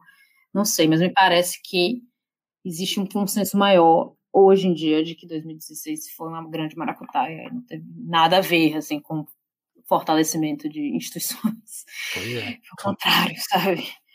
Mas também é uma história que, que é muito mal contada. Né? Um grande conflito é porque, narrativo. Porque é uma coisa que você me, me lembrou aqui, que a gente, no próximo crise, crise, crise, estou falando bastante de crise, crise, crise aqui hoje. Mas a gente vai discutir o período das greves, né, do ABC, que é o final da ditadura, né? Então, tipo assim, tem a, acho ruim, eu como não sou especialista em nada, não consigo avaliar qual período foi mais duro e tal, mas acho que ali dá para falar que de 77 até 85, 88, por mais que tenha tido crimes e tal, já é um, já é um período mais cansado, né? E é, e é louco, porque assim, é um período de mais ou menos 10 anos. E a gente tá. Quando você falou assim dos debates que tinha ali em 13, tipo, ó, oh, vamos discutir cotas, aborto, feminismo, tudo, né? Assim, pareciam, pareciam pautas do dia, tipo, ah, vai ter uma lei no Congresso que, sei lá, vai, a gente vai discutir maconha finalmente. Parecia um país. A gente tá uns 10 anos emperrado, né? A gente, a gente, tá, é. a gente tá mais um período cansado, assim, porque. Sabe, é, é uma coisa exausta, né? Tipo assim, só de destruição. Então eu, eu fico pensando quando que vai tem que surgir, tem que pôr algo novo no lugar, né? Tá, é uma coisa morrendo, assim, né? Muito cansado. É, o, o, velho já morreu, o novo não, não, surgiu ainda. É que é isso, o processo político é muito cansativo e quando realmente só dá em só dá merda, é muito complicado se manter se manter mobilizado, assim, pelo contrário, assim, as pessoas querem se alienar, sabe? Isso você vê isso em vários lugares, você vê isso em vários contextos. As pessoas cansam, você vê, sei lá, para falar de um tópico meio polêmico, Venezuela, assim. Tipo, eu hum. conheço várias pessoas que se mobilizaram demais em 2013, 2017, 2014 foi a eleição do Maduro, 2017, que foi quando fechou o Congresso. E que depois desistiram, cara, porque não dá, sabe? Ah, agora eu vou falar de postar vídeo de gato aqui, sabe? Tipo, não vou ficar batendo em tecla de nada, tipo, e eu vou sair das redes sociais e acabou. E Hungria também é um lugar que é, Hungria, acho que é um lugar também que as pessoas se encheram o saco, assim, sabe? De, de lutar, né? de tentar mudar as coisas. Vai ter eleição, né? Vai ter eleição, acho que ano que vem. Ou é esse ano, não sei. Talvez, enfim, talvez a gente veja algo aí. Mas, é, não dá, tipo, é muito, é muito complicado. O autoritarismo também faz isso, eu acho. Porque eu, não acho que a gente está nem um nível nem parecido com Venezuela, eu acho que nem Hungria, é, com relação ao Brasil, mas de autoritarismo específico, né, de liberdades individuais civis serem estarem tipo, ameaçadas ao é, que é uma coisa mais não existe. Sim, é uma coisa muito mais difusa. É, não estou dizendo também que o Brasil, os problemas do Brasil são menores, porque é, realmente é leve, né? 350 mil mortos, sabe? Eu estaria com muito medo se eu estivesse aí. Se minha família estivesse aí. É, então, é, é, é, isso, tipo, as, as, pessoas. É muito complicado você se manter um movimento ao longo do tempo. Né? Tipo, então, acho que o próximo que a gente vai ver isso é Hong Kong, assim, tipo, Hong Kong, eles conseguiram se manter coesos é, por bastante tempo, assim, considerando que começou em 2019 aqueles protestos anti-China contra a lei de extradição. Demorou um ano até a, a, China fazer a lei de segurança nacional, que foi uma reação a, aos Estados Unidos terem passado no Congresso a, a uma lei de tipo assim, no interference Hong Kong, Hong Kong and Human Rights Act. É, a China interpretou isso talvez de maneira correta, de que isso era uma grande interferência, tipo, em assuntos internos nossos, e eles implementaram a Lei de Segurança Nacional, que é uma lei muito autoritária, muito autoritária. Assim, bizarro, sabe? Tipo, muita gente foi presa. Todos os ativistas que, que os, as esquerdas do Brasil ficavam xingando, ah, Joshua Wong, ele é um capacho dos americanos, tá preso, sabe? É, que você agora, sabe, tá comemorando, então. então é isso, assim, tipo, eu, eu eles acho, acho que mudou muito, né? Eu, eu falando de Hong Kong porque eu trabalho com gente de lá, sabe? Tipo, conheço, Sim. não fui pra lá, fui pra mas fui pra Taiwan, tipo, tem uma situação mais um pouco parecida. É, eles ainda estão conseguindo, assim, se mobilizar um pouco, né, de fora, os que estão exilados e tal, mas logo, logo eu acho que realmente. E aí vira só um capítulo da história, entendeu? Vira só uma Sim. coisa uma coisa que aconteceu e a vida seguiu. E isso é muito assustador. Pensar que a pandemia pode virar isso no Brasil. Ah, é uma coisa horrível que aconteceu. Aqueles anos lá que a gente nem podia sair de casa e morreu tanta gente. E é isso, não deu em nada. É. E, isso é uma coisa que eu fico pensando, assim, quando. Eu acho. Eu acho fazia tempo que eu não pensava nisso, lembrei agora, assim, quando a gente voltar a sair, né? Quando rolar esse momento, de você encontrar pessoas que encontrar elas de fato, você tá lá no rolê, muita gente, voltou que, pô, voltou, voltou mesmo, né? Aí você encontra seus amigos que você sabe que ficaram em casa, você vai encontrar um monte de cara que faz, fez festa. Como você vai trocar ideia com essas pessoas, né? Tipo assim, eu, é. mesmo ter. Eu, eu, eu, e eu fico pensando também uma, nos, sei lá, nos órfãos da. Daqui 20 anos, quando esses caras tiverem 20 anos, o que, que, que, você vai falar para eles, né? Que, como você vai é. responder? É. Oh, por, que, por que eu não tenho uma família tal. Quem foi o culpado, né? E o que, é, que as pessoas vão fazer, né? É, isso que é uma situação de genocídio, assim, né? Como é que você é, cura uma sociedade que passou por isso, sabe? Pois Teve é. esse tipo de divisão. Como você perdoa, sabe? Alguém que, que ficou do outro lado numa situação dessas. A pandemia acaba sendo uma coisa bastante difusa, porque é um vírus, sabe? Tipo, não é você colocou alguém no paredão e, e deu um, tiro. Parece mais um acidente. E é uma coisa muito nova, assim, eu não sei, tipo, eu não sei como isso vai ser interpretado, sabe? Vai ser interpretado da mesma forma que foi a ditadura, sabe? Nos crimes da ditadura, vai, ser mais ou menos isso? Ou vai ser outra coisa? Mas eu realmente consigo imaginar, tipo, depois da pandemia, muita gente ainda continuar totalmente negacionista. Tipo, depois que resolvido, né, controlado o vírus e tal, é, uma vacina incrível aí, ou que resolva todas as variantes, ou não tenha mais variantes, sei lá, tipo, realmente passou essa época. É, ou, ou um remédio que trate, né, que dê conta de... Um remédio que não... trate, que dê conta de você não ser hospitalizado, de você não morrer, e tem gente que, tipo, não, uma, uma grande mentira, uma grande mentira da indústria farmacêutica, sabe? Não era assim, eu saía, sabe? Eu fazia o que eu queria, eu vivia a minha vida, tipo, apesar do governo dizer que eu não podia, e ainda assim eu tô aqui viva, eu não morri, sabe? Então, é uma narrativa que vai ser disputada assim, também no futuro. É, mas como é uma pandemia, né? Tipo, não é uma guerra, não é não é um regime, sabe, que trocou. É uma coisa muito diferente, assim. Então é difícil prever, né, como vai ser. Mas... Sim, é, pode, pode acontecer de tudo. Pode que as vítimas podem, se, se a história for mal contada, elas vão se aliar com quem promoveu isso, né? É. Se, se, se for bem, eu, eu se ela for muito bem contada, vai ter, vai ter grupo de revolta, vai, os caras vão explodir bomba, vai. Tem gente que promoveu, promoveu a coisa do, do oxigênio, que, ah, libera mesmo. Então aí, aí é, vai ter, tipo, roubar, os caras, ó, vocês, vocês, tipo, vocês destruíram minha família. Então, é, é, tipo, de oxigênio. Porque, é, se negócio... a comissão da verdade da pandemia, com todos os fatos, olha, fulano fez isso, ó, aquele cara ali é responsável. Vai, vai, vai virar um, um corre-corre. Eu fico pensando nas patentes, assim, como seria uma maneira eficaz de. A gente falou que o protesto não serve mais para nada, né? Mas como, como seria uma, uma, maneira eficaz de protestar com, contra isso?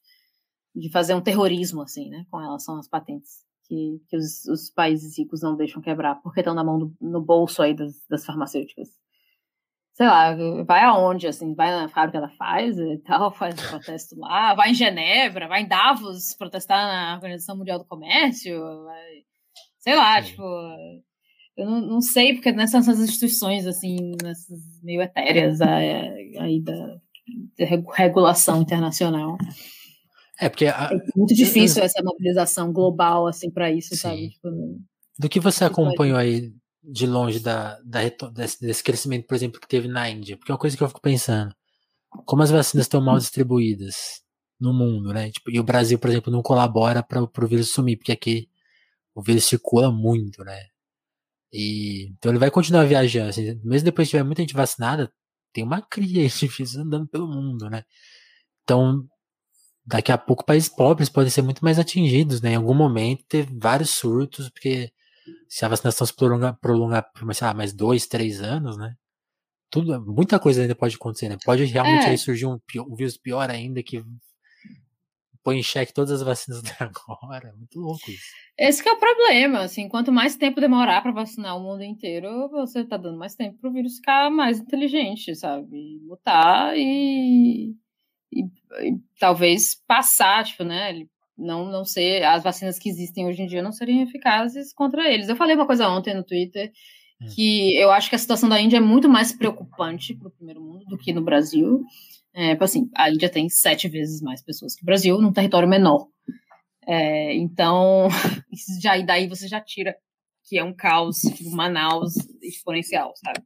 Sim. Mas o Brasil é um país mais é um país mais isolado que a Índia, é, e é um país mais fácil de isolar do mundo né? Eu digo economicamente assim mesmo, porque é ali, tá ali no sul da, das Américas, sabe? Tipo, um país muito despovoado, é, praticamente é só mato e pasto, as cidades estão todas na costa, né? Tipo, as, as capitais.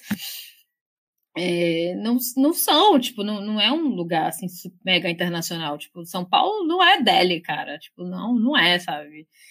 E, então acho que não, não foi tão Pode até imaginar assim. que é mais, né? Mas não. É, não, não, não foi tão, acho que não foi tão preocupante assim com, com o surto desse início né, do ano, em março, né, que, chegou, que chegou a recordes aí no Brasil para o primeiro mundo, porque, tipo assim, ah, ok, né? Brasil a gente consegue manejar e deixar fora. Bane os voos do Brasil, tudo aí, pronto, acabou. E entre o Brasil e o resto da América Latina tem mato, floresta e as montanhas, e os Andes. Então, é, são várias barreiras aí físicas e econômicas e sociais, eu acho, entre o Brasil e o resto do planeta. Aqui na Índia não dá para fazer isso, sabe? Porque é muita gente e é muito conectado, tem uma diáspora enorme, sabe? Muito indiano na Europa, no Reino Unido, né? nos Estados Unidos, muita gente com dupla nacionalidade, muito mais movimento, sabe? Muito mais movimento naquela área ali da Ásia. E aí acho que a coisa vai estar tá feia, sabe? Tipo assim, o que, que eles vão fazer? Vão realmente continuar. Eu, eu, acho que voltou bastante aí o assunto do TRIPS waiver, né, da, da, da, Organização Mundial do Comércio, que é a própria Índia, né, a Índia e a África do Sul que estão que patrocinando aí essa moção para quebrar as patentes das vacinas. E, e, eu acho que talvez agora tenha um bom momento assim para isso voltar e quem sabe até acontecer, porque a Eu, não, eu, não tô, eu não tô lendo tanto, parece que identificaram já, né? Uma mutação bem perigosa aí na Índia. É, mas, e se isso chega em outras partes do mundo, sabe? E aí, cara? Tipo, né? O pessoal aqui na Europa tá todo mundo com muita esperança, assim, tipo, do verão, sabe? Que o turismo vai retomar. Aqui na Espanha, essa, a discussão que é show. muito com relação à economia, do, principalmente isso do turismo, que é um país que depende bastante do turismo. E o verão passado foi uma catástrofe, né? Tipo, sei lá, cidades, sei lá, nas, nas, Ilhas Baleares, assim, tipo, né, na costa, que não tiveram turista nenhum, e foi, foi um, desastre. E esse ano tem o papo é todo esse, assim, né? De que, ah, agora será que a gente tá pronto para voltar ou não? E tem essa pressão de que vai voltar. Mas e aí? Tipo, ó, o bicho tá pegando na Índia, tipo, sabe? Se, que, se que, que, vocês vão, vocês vão abrir tudo, tipo, né? Então, cara, é muito. É, é isso, assim, a, é a diferença que tem para o Brasil. É, infelizmente, né? Tipo, a gente realmente, mesmo dentro do terceiro mundo, é, a gente é isolado. a gente não, não é protagonista. E no caso da Organização Mundial do Comércio, o Brasil está votando junto com os países ricos. Eu acho que é o único país em desenvolvimento que é a, contra a quebra de patentes. Isso ah, é tão irônico, né? Porque o Brasil já foi, assim, já foi líder né, desse, desse tipo de movimento quando era o Serra. Já quebrou, já conseguiu quebrar a patente, né? Acho que... Ah, AIDS, é, e tal, AIDS. AIDS. Pensa. É. Thaís, pra, pra, pra gente encerrar. Beleza, né? desculpa, cara. É, pô, a gente falou várias coisas que eu acho que você nem planejou. Mas assim que, assim, assim que é bom, assim que é bom. Que é, é bom a gente quando, quando eu falo de sempre alguém fala de junho, eu, já, eu, já, eu, eu, continuo, porque é um assunto que me interessa muito, eu gosto de saber como as pessoas viveram aquilo. Então vai vão aparecendo os assuntos, né? Assim que é bom. Mas eu queria te permitir, então, uma pergunta para você. Ah, se alguém do chat aí, que eu sei que tá cheio de amigos seus aqui te vendo, se quiserem lançar Cadê? pergunta, onde, pode. Onde é o chat? Eu nem, eu nem sei onde tá. É aqui nos comentários. Aparece aí para você? Só notificação, mas não aparece ah. assim um, um, feed. Não. Ah, não. Mas aparece. eu não via. Agora ah, apareceu? Vendo. Desculpa, boomer total. Eu vi que o Maleronga compartilhou, a Marie, o Gonzo. Ah, é verdade. Não sei, não sei se tá todo mundo aí ainda. O Gonzo postou um monte de coisa. O Gonzo tava atento. Ah, é. Mas sim, diga então, pra, pra, pra gente. Então, é, vamos tentar. Você aí fora. É, a, gente, a gente falou do Brasil, esse, esse país isolado aí. E a gente, o que, que, que, que, que te cobram aí quando você conversando com um monte de gringo. O que, que eles leem no Brasil? Eles, falam, eles te falam no Bolsonaro, eles te perguntam. As pessoas. Eles, alguém, alguém, demonstra alguma preocupação? Ou, tipo, ninguém se importa tanto né, pra, pra, pro que tá rolando? Como que é? Não, acho que as pessoas se importam, assim, perguntam, né? Falam, ai, tá feia a situação lá, né? Nossa, esse presidente, né? Ai, caramba. Tem umas coisas engraçadas, assim, que acontecem. Eu não, eu não tenho muitos porque pandemia, assim, eu ainda tô evitando sair e tal, né? Eu não tenho uma vida social super ativa, mas, por exemplo, meus pais moram em outra cidade, aqui na Espanha, eles têm uma amiga que é super de direita, tipo, bem franquista e tal. E ela odeia o Sanches. Ela odeia o Sanches. Ela é bem PP. A família é PP, assim, a mãe foi prefeita do PP, na cidade de povoado e tal. E ela odeia o Sanches, que é o, primeiro, o presidente, primeiro-ministro, o Pedro Sanches. E ela compara o Pedro Sanches com o Bolsonaro, assim, para ela é, eles são iguais, entendeu?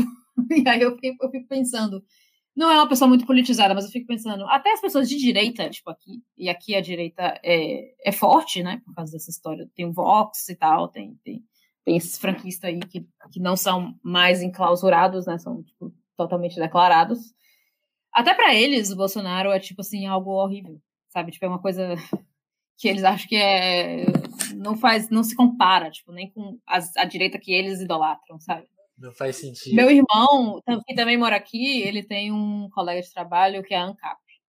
Cara, ANCAP. Né? ANCAP, fala que tem um dia aí do ano, que é maio, sei lá, ou junho, que ele diz que é o feriado, que é o dia da libertação, porque até lá, até esse dia, todo o seu salário foi para os impostos. Então, a partir de hoje, é o dia da libertação. Tipo, essas figuras que é, é muito, eu acho o ANCAP é, é escroto e tal, mas acaba sendo uma coisa meio um palhaço, assim, de certa forma. E ele é totalmente contra o Bolsonaro. Ele acha que o Bolsonaro é um horror, sabe? Um populista, sabe? Ele não vê, o, não vê o Bolsonaro como alguém de direita. Entendeu? Bolsonaro é. Ele é. Pô, tá mal na fita mesmo. É, até pra essa galera, sabe? Tipo, então, isso, isso eu acho muito engraçado, cara. Fico chocada, assim. Tipo, Paulo Cogos chora, Paulo Cogos chora. e, bom, mas, mas eu acho que em geral, assim, as pessoas não sabem, né, nada do Brasil.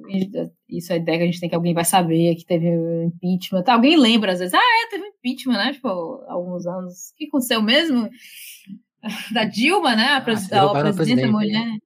É, tipo, quem não acompanha, assim, especificamente o Brasil não vai saber mas as pessoas sabem que a situação tá feia e perguntam, tipo, né, se você tá bem, se seus amigos estão tá bem, sabe? Ah, que bom que sua família tá aqui, não, não, não. Eu acho que a ideia é essa, assim, um pouco de pena, né? Um pouco de que horrível o que tá acontecendo lá. Sim. E essa ideia de que é um, é um presidente que é um maluco, sabe? É tipo um cara da Coreia do Norte, assim, um cara quem não é politizado, ou quem é politizado, quem é de direita, ainda assim, não vê o Bolsonaro como algo bom, sabe? Então, Aliado. É, não, não. Não tem ninguém. Quem, quem é que é, sabe? Eu fico pensando, será que se eu for para Polônia e falar com os nacionalistas lá, eles vão dizer que o Bolsonaro é bom? Capaz será que, que nem eles. Se for para Hungria, não, acho que não. Eu tenho quase certeza que não. Tipo, os caras não tem ninguém. Não tem ninguém, ninguém. Então, que doideira, né? Esse movimento assim é uma coisa é só deles, é um mundinho, mundinho extrema direita Brasil.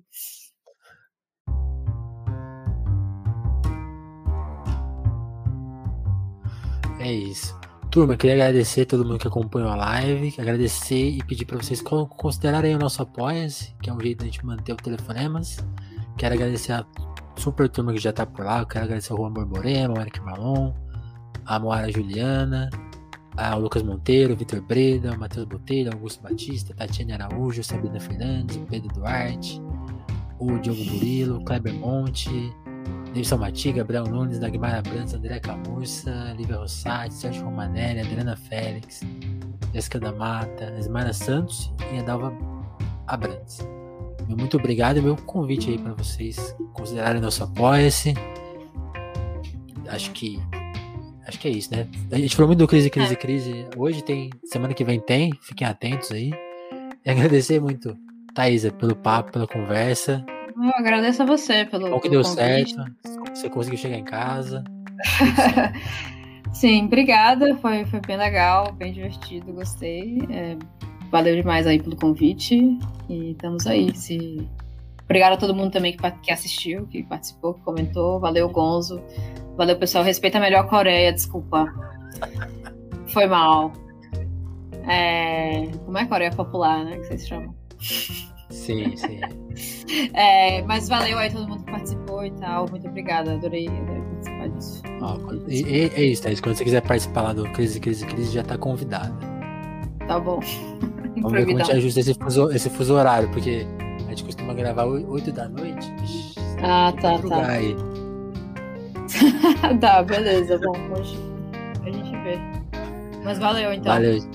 Valeu, Thaisa. Valeu, gente. Tchau, tchau.